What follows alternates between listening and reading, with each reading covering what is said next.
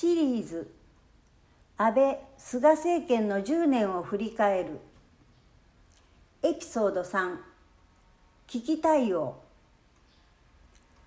アンダーコントロール。という言葉を記憶されているでしょうか。2013年9月。ブエノスアイレスで開かれた IOC 総会で。東京オリンピックをアピールする。安倍前首相が使ったフレーズです。2011年3月11日の福島第一原発事故からわずか2年後のことでした。おそらく政府の事故対策によって福島第一原発からの放射能は完全に制御できているからオリンピックは安全に開催できるという趣旨だったと思います。ところが制御できているはずの汚染物質の除染は進まず福島県の7割以上を占める森林は除染されていません。そのため森林が放射能の貯蔵庫の役割を果たし台風などのたびに放射性物質を放出しているのが現状です。また貯蔵されている放射性物質トリチウムを含む汚染水は処理水と政府は呼んでいますが1日あたりの発生量が140立方メートル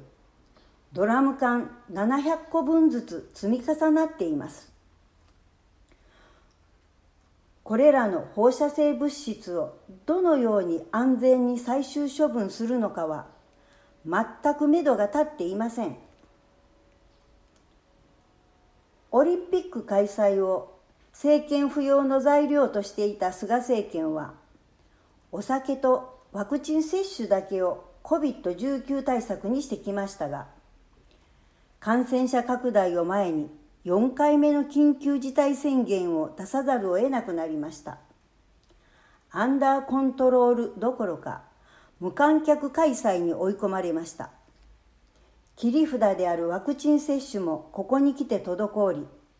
供給の見通しも立っていません。全国民への接種が年内に完了するかどうかは不透明です。2つの政権に共通するのは、こうあればいいという希望的観測をあたかも政策であるかのように言い繕うことに終始しているように見えます。別の言い方をすれば、説明責任を放棄し、恣意的に事実を歪曲して解釈するということでしょうか。具体的に思い出せるのは、安倍政権下ではいわゆる盛りかけ問題であり桜を見る会や赤木ファイルのゾンビなど菅政権下では学術会議会員の任命拒否問題や総務省接待問題などがあります。日本にとって重要な課題に真摯に向き合い国民が納得できる説明責任を果たしていないということがこの10年近くの安倍・菅政権のありようでした。昨年の一斉休校の検証も行われていません。要請が超法規的に闊歩する政権でもあります。翻って学校現場では些細なことでも説明責任を果たすことが求められ実践の足かせになっていることは誰もが感じています。5月21日、大阪市立木川南小学校、久保隆校長が松井市長に宛てた提言書には、